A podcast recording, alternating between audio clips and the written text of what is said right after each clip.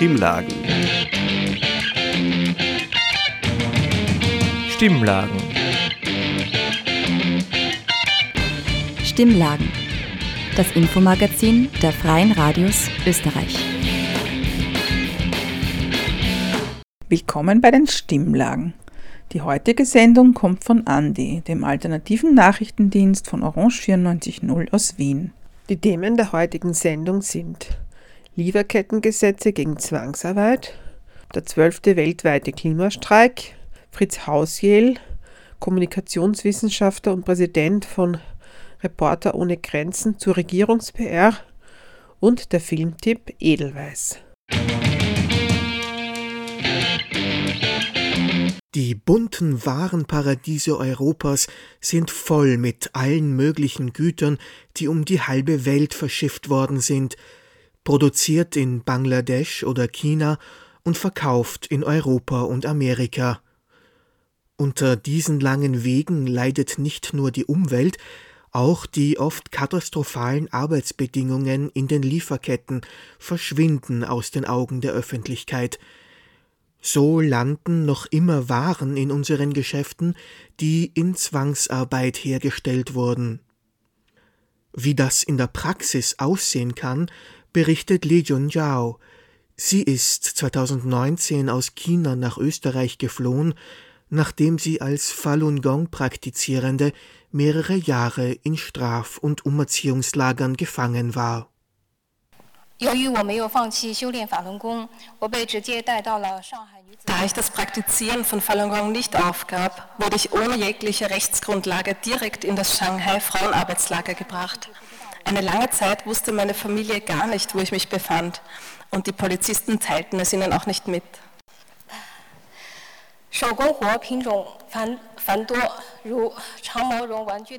Die Tätigkeiten waren beispielsweise Aufschrauben kleiner Glühbirnen, Durchziehen von Perlen mit einer Schnur, Kleben von Papiertüten, Umschlägen, Grußkarten, Weihnachtsschmuck, Anbringen von Anhänger, Drehen von Dioden und bunten Lichtern. Ich bekam durch diese Arbeit starke Blasen und Blut an den Händen. Vor allem das Drehen von Glühbirnen war besonders schmerzhaft.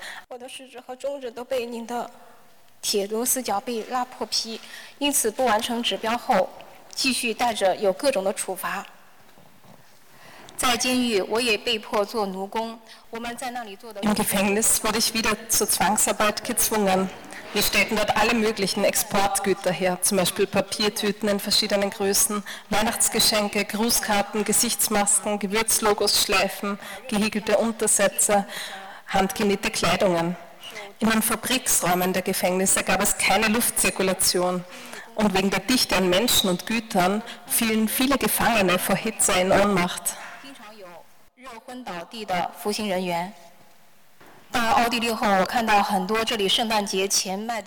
Seit ich in Österreich angekommen bin, habe ich viele der bunten Lichter und kleinen Geschenke gesehen, die vor Weihnachten verkauft werden und den Produkten entsprechen, die ich in der Zwangsarbeit hergestellt habe.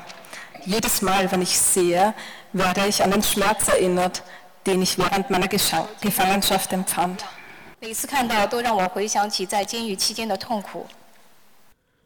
Zusammen mit der Gemeinwohlstiftung Kommun will die grüne Nationalratsabgeordnete Eva Ernst-Sedic auf diesen Missstand aufmerksam machen. Dafür haben sie die Fotoausstellung Zwangsarbeit heute in die Räumlichkeiten des Parlaments geholt – Zusammengestellt wurden die Aufnahmen aus Minen, Sweatshops und Arbeitslagern für das Büro der deutschen EU-Abgeordneten Anna Cavazzini, als im Europäischen Parlament über ein Verkaufsverbot für Produkte aus Zwangsarbeit diskutiert wurde. Die EU-Kommission hat ein solches Verbot bereits vorgeschlagen. Letzten Herbst wurde der Entwurf für eine Verordnung vorgestellt, dieses Frühjahr wird weiter verhandelt, wie Veronika Born-Mehner von der Gemeinwohlstiftung Kommun erklärt. Und jetzt im Mai geht es aber ums Eingemachte und jetzt im Mai geht es darum, dass wir dieses Lieferkettengesetz tatsächlich auch durchbringen. Das unter anderem auch vorsieht, dass es ein Importverbot geben soll für Waren, die in Zwangsarbeit hergestellt worden sind. Das wäre extrem weitreichend. Das würde nämlich wirklich bedeuten, es gibt kaum ein Handy oder kaum ein Laptop, der zum Beispiel nicht bei Foxconn irgendeinen Arbeitsschritt hatte, das wirklich sehr, sehr viele Waren, an die wir gar nicht denken, nicht mehr zu uns kommen können oder, und das hoffen wir, die Konzerne endlich anfangen, menschenwürdiger zu produzieren und Dinge tatsächlich zu ändern. Und das nicht nur in der Werbung und in ihren Versprechungen, sondern tatsächlich. Das heißt, es geht jetzt in nächster Zeit um sehr viel und wir hoffen, dass Österreich dazu stimmen wird und noch ist es nicht einmal sicher, ob Österreich da mitgeht. Bis jetzt gibt es eine Enthaltung von Seiten von Österreich. Und auch deswegen ist es wichtig, dass wir uns mit dem Thema beschäftigen, weil nur wenn das Thema in der Bevölkerung präsent ist, nur wenn wir darüber reden, nur dann wird der Auftrag, da tatsächlich was zu machen, auch bei der Politik ankommen und bei den zuständigen Ministerinnen. Und nur dann glaube ich, dass dieses Gesetz auch durchgeht in einer Tragfähigkeit, die dazu führt, dass sich die Dinge tatsächlich verbessern und ändern. Eine Lieferkettenverordnung auf EU-Ebene würde bedeuten, dass die neuen Bestimmungen unmittelbar in allen Mitgliedstaaten gelten. Wie wirksam solche Bestimmungen in der Praxis sein können, steht aber auf einem anderen Blatt. Es ist umsetzbar, es ist nicht leicht, es ist ein bisschen kompliziert.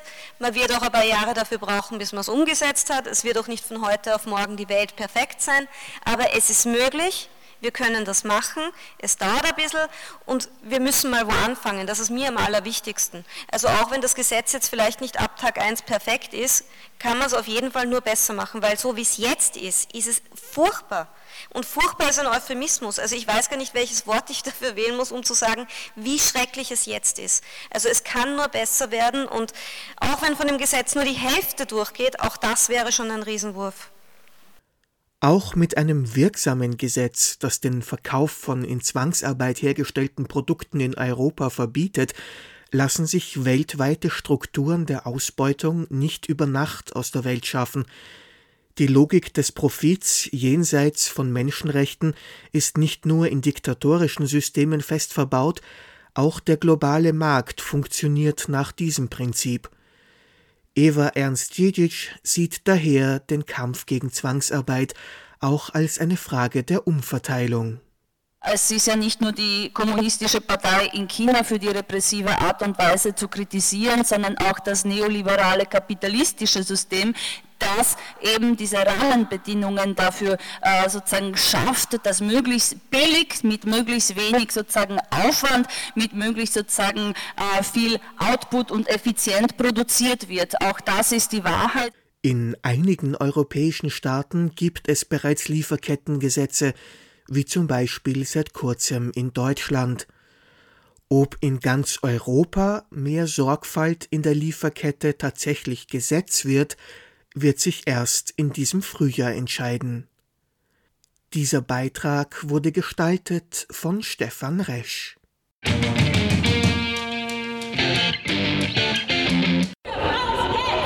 Klimaschutzgesetz! Ein Klimaschutzgesetz!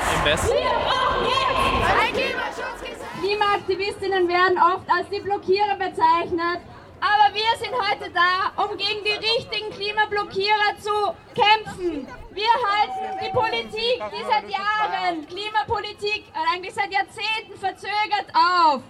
Wir werden zeigen, dass es anders geht und wir werden Ihnen heute laut entgegenschreien, Oi, da Herrst, warum macht ihr nichts? Für den Freitag, den 3. März, hatten NGOs und AktivistInnen zum weltweiten Klimastreik aufgerufen. In Wien startete die Demonstration der Fridays for Future zu Mittag am Maria-Theresien-Platz. Schon eine Dreiviertelstunde davor war der Platz zwischen den Museen gut gefüllt. Nach unabhängigen Schätzungen kamen rund 10.000 zum Klimastreik. Ich sehe schon jetzt einfach sehr viele lächelnde, glückliche Gesichter und Menschen, die bei gutem Wetter hier noch dazu rauskommen wollen. Das ist natürlich sehr angenehm. Aber es geht uns nicht ums gute Wetter, es geht um die äh, politische Forderung, um unsere Zukunft. Es ist ja doch ein ernstes Thema. Wir sind seit vielen Jahren laut, aber auch die BlockiererInnen, die ÖVP, die WKÖ sind immer lauter geworden und haben immer mehr Greenwashing betrieben. Und wir haben immer noch keine Klimaziele seit bald 800 Tagen. Und das muss sich ändern, dafür sind wir hier gemeinsam laut. Erstens, deprimierende Sache, es geht um viel, es geht um Menschenleben, die wir ob der Klimablockadehaltung von der ÖVP wirklich verlieren, die das kostet. Aber ich habe auch Hoffnung, weil ich weiß, dass sie, es technisch möglich ist. Die Wissenschaft sagt uns das und dafür kämpfe ich, dafür stehe ich ein. Wir haben so viel zu gewinnen und dafür sind wir hier gemeinsam laut. Trotz der guten Stimmung war auch einiges an Frustration zu spüren. Auch beim mittlerweile zwölften weltweiten Klimastreik fühlen sich die jungen AktivistInnen von der Politik nicht gehört. Die Botschaften, die transportiert werden, das müsste eigentlich mittlerweile jeder wissen, um was es geht und was gefordert wird und was es braucht. Und ja, es ist einfach dann frustrierend und traurig, dass wir immer wieder zurückkommen. Aber es ist schön, dass so viele Leute da sind. Man fragt sich ja, ist das jetzt so die richtige Form von Protest? Weil man eben einfach nicht gehört wird. Und ich weiß nicht, wie viele Klimastreiks es jetzt mittlerweile schon gegeben hat. Und es scheint einfach nicht anzukommen oder es scheint sie nichts zu tun. An Ideen, wie dem Klimawandel begegnet werden könnte, mangelt es den Demonstrierenden nicht. Jutta zählt am Klimastreik aus dem Handgelenk Maßnahmen auf, die die Politik sofort umsetzen könnte. Es gibt Alternativen, man muss sie nur ergreifen. Und da hakt es einfach noch wahnsinnig oft. Da wäre urviel zu machen und wirklich auch einfach zu machen. Eine Temporeduktion in der Stadt nur mehr 30 km/h auf der Freilandstraße 80, auf der Autobahn 100. Das ist sofort umsetzbar. Lächerliche Summen, was man da ausgeben muss dafür, ein paar Verkehrsschilder austauschen und es funktioniert. Und es funktioniert in anderen europäischen Ländern genauso. Das könnte man sofort umsetzen, würde irrsinnig viel bewirken, weil nämlich natürlich jedes Fahrzeug, das schneller fährt, viel, viel mehr Treibhausgase ausstößt und viel, viel mehr Treibhaus, äh, Treibstoff verbraucht, je schneller es fährt. Und das kann man ganz schnell ändern, sofort. Es muss nur einfach eine Regierung her, die mutig ist. Als Hauptschuldige für den Stillstand in Österreich haben die AktivistInnen die ÖVP ausgemacht. Seit 1986 war die Partei in der Regierung. Nur sieben Monate unter der Übergangskanzlerin Bierlein war sie nicht in der Regierung vertreten. Zusammenfassend kann gesagt werden, dass die Arbeitsverweigerung der ÖVP beim Klimaschutzgesetz in jedem anderen Job ein Kündigungsgrund wäre und inakzeptabel ist. Doch die Grünen akzeptieren es. Die ÖVP hat nur ein einziges Ziel, verzögern, verhindern und blockieren. Beim Verzögern, Verhindern und Blockieren ist die ÖVP nicht alleine. Sie ist in guter Gesellschaft von anderen Klimablockierern, wie der Wirtschaftskammer oder der Industriellen Vereinigung. Auf dem Papier hat Österreich seit 2011 ein Klimaschutzgesetz. Tatsächlich wirkt es in der Praxis aber nicht, meinen die AktivistInnen, weil konkrete Ziele seit 2020 fehlen. Es gibt kein verbindliches Treibhausgasbudget, keine unabhängige Überprüfung und keine Konsequenzen, wenn diese Regeln nicht eingehalten werden.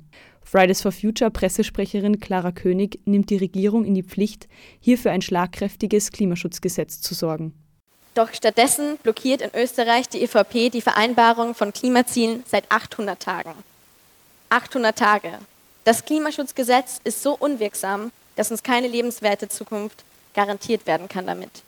Wir klagen den Staat, weil es nicht der richtige Weg sein kann, einfach nur zuzusehen, wenn Klimaschutzblockierer wie die ÖVP und Co. immer noch nicht einlenken, um uns Kinder und Jugendliche eine lebenswerte Zukunft zu garantieren. Und eigentlich ist unsere Klage ein Weckruf an die Politik, denn es ist eigentlich eine Katastrophe, dass wir das machen müssen. Es ist kein Spiel, wo es egal ist, ob wir gewinnen oder verlieren. Die Klimakrise ist nicht mehr nur ein dystopisch anmutendes Zukunftsbild. Für viele ist sie längst schon grauenhafte Realität. Wenn die Rechte einer ganzen Generation verletzt werden, dann gehen wir alle gemeinsam sowohl vor Gericht als auch auf die Straße. Für uns ist klar, wenn die Krisen kommen, gehen wir nicht nach Hause, sondern wir gehen raus auf die Straßen und wir klagen und streiken, bis ihr handelt. Nur auf die Straße zu gehen, ist den jungen Aktivistinnen mittlerweile zu wenig. Ein weiteres Instrument ist die Klimaklage, die zwölf Kinder aus ganz Österreich beim Verfassungsgerichtshof eingebracht haben. Sie sehen ihr Recht auf die Wahrung ihrer Interessen gefährdet. Ihre Generation müsste wegen der heute unterlassenen Maßnahmen in Zukunft schwere Nachteile in Kauf nehmen. Zusammenfassend lässt sich also sagen, wir Kinder und Jugendliche gehen seit Jahren demonstrieren, aber niemand hört uns zu. Jetzt reichen wir eine Klage vor dem Verfassungsgerichtshof ein, weil das Klimaschutzgesetz unsere verfassungsrechtlich verankerten Kinderrechte nicht schützt, sondern, sondern dazu beiträgt, dass die Entscheidungsträgerinnen weiter effektiven Klimaschutz blockieren. Aber die Klage ist nur ein Weg von vielen. Deswegen ziehen wir zwölf Kinder für die ganze Generation vor den Verfassungsgerichtshof. Und die ganze Generation zieht am Freitag auf die Straßen. Bei allem Frust, mit dem die KlimaaktivistInnen täglich konfrontiert sind, auf dem Klimastreik in Wien wollen alle weiterkämpfen und weiter Raum und Aufmerksamkeit einnehmen. Äh, ja, ich glaube, die Stimmung ist eigentlich ganz gut, was ich so mitgekriegt habe. Also die Leute sind froh und glücklich, dass sie die Chance haben, dass da jetzt für ein Anliegen auf die Straße gehen. Wie es mir persönlich geht, ich finde es halt schon natürlich frustrierend, dass man jetzt schon so oft, also gerade Fridays for Future so oft auf die Straße geht äh, und es immer noch zu wenig bis nichts passiert. Und man sieht es halt jetzt gerade mit diesen Klimakleber und der letzten Generation halt, ähm, wie schnell das, das dann geht, dass die einfach diffamiert und kriminalisiert werden, obwohl es jahrelang probiert worden ist auf Demonstrationen und alles, also mit dem geringsten Mittel, dass man auf das aufmerksam macht. Ja, aber ich glaube, insgesamt die Stimmung ist so, keiner lässt sich den Mut nehmen, sind alle gute Dinge und geben das, versuchen das Beste halt rauszuholen. Ja. Diesen Beitrag gestalteten Stefan Resch und Irina Wieser.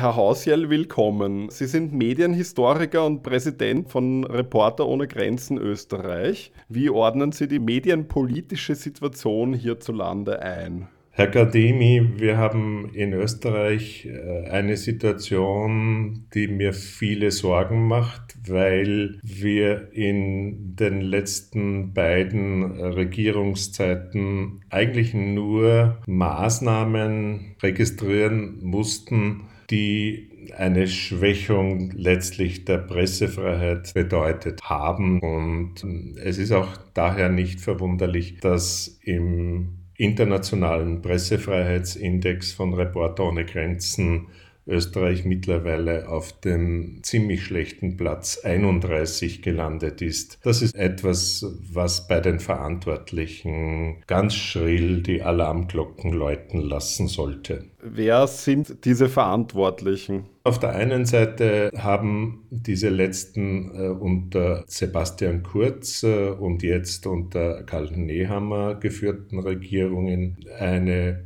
weitere Zunahme der Steuerung von Medien über Regierungsinserate stattgefunden. Diese Regierungsinserate werden freihändig vergeben nach Gutdünken. Es gibt dafür bis jetzt keine gesetzliche Regelung und die als Gesetzesvorschlag vorliegende Idee ist viel zu wenig weitreichend, weil auch in Zukunft dann eigentlich nach Gutdünken vergeben werden kann, ohne dass äh, Sanktionen zu erwarten sind. Diese Regierungsinserate sind in der Höhe nicht limitiert und äh, sie wurden vergeben, wo man den Eindruck sehr stark bekommen hat, dass jene Medien, die affirmativer gegenüber der Regierung in der Berichterstattung waren, belohnt worden sind mit üppigen Inseratenschaltungen. Und in einem Fall, nämlich der Zeitung Österreich, äh, gibt es dazu entsprechende Beschuldigungen durch die Wirtschafts- und Korruptionsstaatsanwaltschaft. In äh, diese äh, Vorgänge ist auch der Medienbeauftragte Fleischmann involviert. Und auf der anderen Seite haben wir eine ganz große äh, Zahl von Versäumnissen. Das beginnt dabei, dass wir immer noch kein äh, Informationsfreiheitsgesetz haben, das den Zugang zu möglichst allen öffentlich relevanten Informationen gewährleisten würde. Wir haben eigentlich keinen effektiven Schutz von Whistleblowern. Und wir hatten keine angemessene Förderung von journalistischen Medien die äh, in sehr schwierige Situationen geraten sind. Sie nennen da jetzt zwei Stichworte. Das erste Stichwort war unsere Bundesregierung, das zweite Regierungs-PR und in dem Zusammenhang Gerald Fleischmann. Gerald Fleischmann, der Kommunikationsleiter der ÖVP, schreibt, dass es zu seinen Methoden gehört, strategisch notwendigen Unsinn zu verbreiten. Also dieses zwar offenherzige Bekenntnis äh, von Gerald Fleischmann, das äh, dann aber ähm, in dem Buch sehr geizt mit äh, konkreten Beispielen. Herr Hausjell, darf ich Sie kurz unterbrechen? Mir fällt dazu ein konkretes Beispiel ein. Und zwar wurde von Seiten der Bundesregierung publiziert, dass während Österreich ukrainische Flüchtlinge aufnimmt, auf der anderen Seite reiche Ukrainer und Ukrainerinnen in der Ukraine Skifahren gehen. Das wäre für mich so ein Beispiel, wo man den Diskurs verschiebt, ganz bewusst aufzeigen möchte, dass es offensichtlich möglich ist, in der Ukraine schön zu leben. Und sowas würde mir jetzt einfallen. Es gibt ganz offensichtlich äh, solche Beispiele. Er tut das ja mit einem gewissen Stolz und einer Suffisanz, äh, die eigentlich auch provokant ist, weil er offensichtlich davon ausgehen kann, dass es keine rechtlichen Konsequenzen hat. Daher habe ich ja auch äh, vor kurzem den Vorschlag gemacht, dass wir eigentlich ein Gesetz brauchen, das es verbietet, dass mit öffentlichen Mitteln derartiger inhaltlicher Unfug finanziert wird. Ja, das ist ein guter Punkt. Also wie könnte man äh, sozusagen gegen das Täuschen und Tarnen vorgehen? Ja, die Litigation BR ist ähm, ein Bereich, äh, über den haben wir mh, hm, zuletzt äh, im politischen Kontext diskutiert, als äh, Sebastian Kurz versucht hat, sich gegen äh, die Anschuldigungen zur Wehr zu setzen, indem er ähm, einem ähm, Professor der juridischen Fakultät äh, um ein entsprechendes Gutachten gebeten hat. Hier meine ich, dass es zu einer Versachlichung und zu einer Erleichterung auch kommen würde, wenn wir uns entschließen könnten, zumindest ein Litigation PR Register zu führen, verpflichtend, in dem alle Einzelpersonen, Organisationen, Unternehmen die Litigation PR in Auftrag geben, das melden müssen mit den genauen Daten, welches Ziel diese Litigation PR verfolgt, welche äh,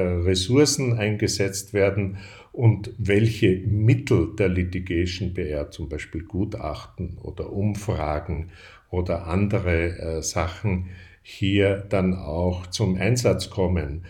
Da möchte ich einhaken, was genau ist Litigation PR? Litigation PR ist ausgehend aus dem Bereich der Kommunikation in, in rechtlichen Auseinandersetzungen. Kommunikationsmaßnahmen, die bei dieser Auseinandersetzung zu einem Vorteil beim Ausgang eines Verfahrens oder bis hin zu dem, dass es möglicherweise gar nicht zu einem Verfahren kommt oder zu einer Diversion statt einem Gerichtsverfahren kommt. Ich meine, das beginnt natürlich auch dort, wo Angeklagte entsprechend in der Öffentlichkeit präsentiert werden, um beispielsweise den Eindruck zu vermitteln, dass ein Angeklagter bereits durch die Öffentlichkeit vorverurteilt wäre. Letzter Fall, der uns da ganz stark in Erinnerung ist, ist Karl-Heinz Grasser, der ja jetzt gegenüber diesem Ersturteil äh, berufen hat. Und ähm, also dieses Register ist aus meiner Sicht vor allem für alle, die in diesem Bereich der Rechtsfindung dieses Wissen benötigen, um zu sehen, dass die eine Seite verschiedene Mittel eingesetzt hat, um die, diese Streitpartei oder diesen Angeklagten ins beste Licht zu rücken in der Öffentlichkeit und auch äh, gegenüber etwa einem einer urteilenden Richterin oder einem urteilenden Richter äh, oder gegenüber Schöffen, je nachdem, welches Verfahren es ist. Ähm, und deswegen ist das etwa bei der Causa, die äh, gegen Sebastian Kurz geführt wird bei der Wirtschafts- und Korruptionsstaatsanwaltschaft, im Kern Litigation PR. Daher glaube ich, dass wir hier einen deutlichen Nachjustierungsbedarf auch auf der rechtlichen Ebene haben. Da möchte ich jetzt wieder einhaken. Sie fordern in diesem Zusammenhang ein neues Gesetz. Was ist der Kernaspekt Ihrer Forderung? Ja, meine Forderungen gehen grundsätzlich in zwei Richtungen, äh, was die politische Öffentlichkeitsarbeit einer Regierung anbelangt. Und zwar auf der einen Seite, dass sie äh, umfangmäßig zu limitieren ist. Wir haben äh, mittlerweile zur Kenntnis nehmen müssen, dass alleine im Bundeskanzleramt 104 Personen daran arbeiten, diese Regierung oder diesen Bundeskanzler ins beste Licht zu rücken, medial auf allen Kanälen. Das ist aus meiner Sicht völlig überbordend und ich habe daher mal den Vorschlag gemacht, diese Mittel auf ein Viertel zu reduzieren und gleichzeitig der Opposition in der, im selben Umfang Mittel zur Verfügung zu stellen, weil damit eigentlich ein fairer demokratischer Prozess in der Auseinandersetzung darum, wie man bestgestaltete äh, Gesetze beispielsweise seitens einer Regierung hervorbringen kann, weil äh, wenn die Opposition sich oft nicht im ausreichenden Maß auch ein Gehör verschaffen kann und, und sich einbringen kann in solche Debatten, weil auf der einen Seite nämlich der Regierung eine, eine PR-Walze äh, unterwegs ist, dann ist das primär eine demokratiepolitische Forderung. Und das Zweite ist eine Forderung, äh, und es ist natürlich auch eine,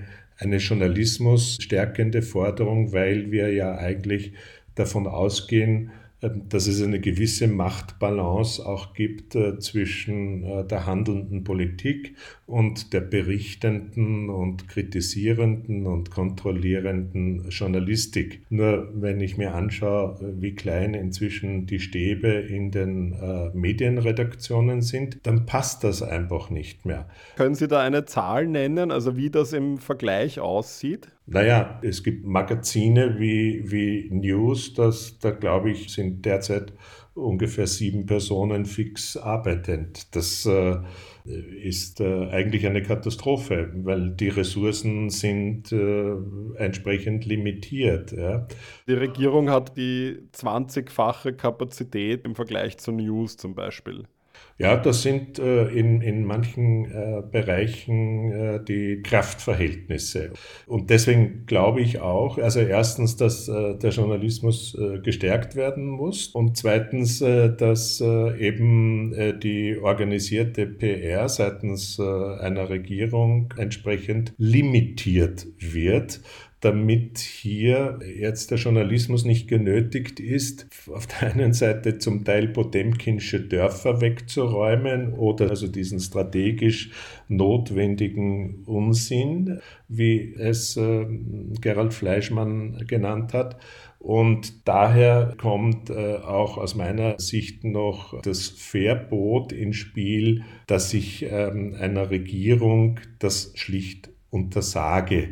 Und wenn sie es tut, dann muss man entsprechend sanktionieren. Und äh, ich denke, hier kann man es auch durch, durch wissenschaftliche Studien zum Teil äh, un, untersuchen und Sanktionen äh, unternehmen. Die Sanktionen könnten auch darin liegen, dass die Ressourcen, die einer Regierung zur Verfügung stehen, dann weiter gekürzt werden. Diesen Beitrag gestaltete Aram Gatimi.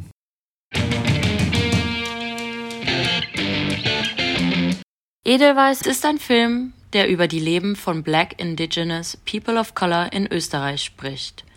Der Film erzählt über das Gefühl von Heimat und Zuhause und wie BIPOC-Menschen aus Österreich diese Begriffe für sich definieren.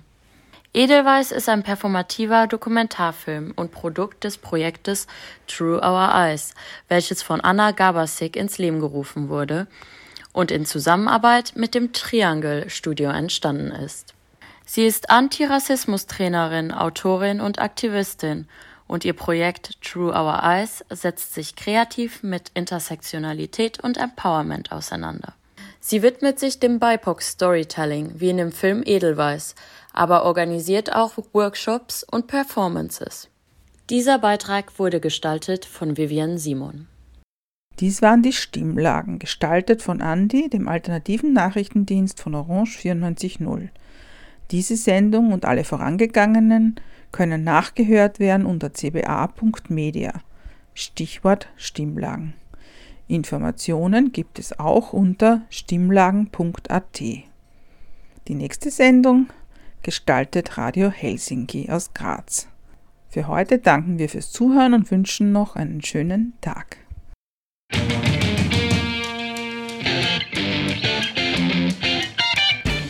Sie hörten das Magazin Stimmlagen. Das Infomagazin der Freien Radios Österreich.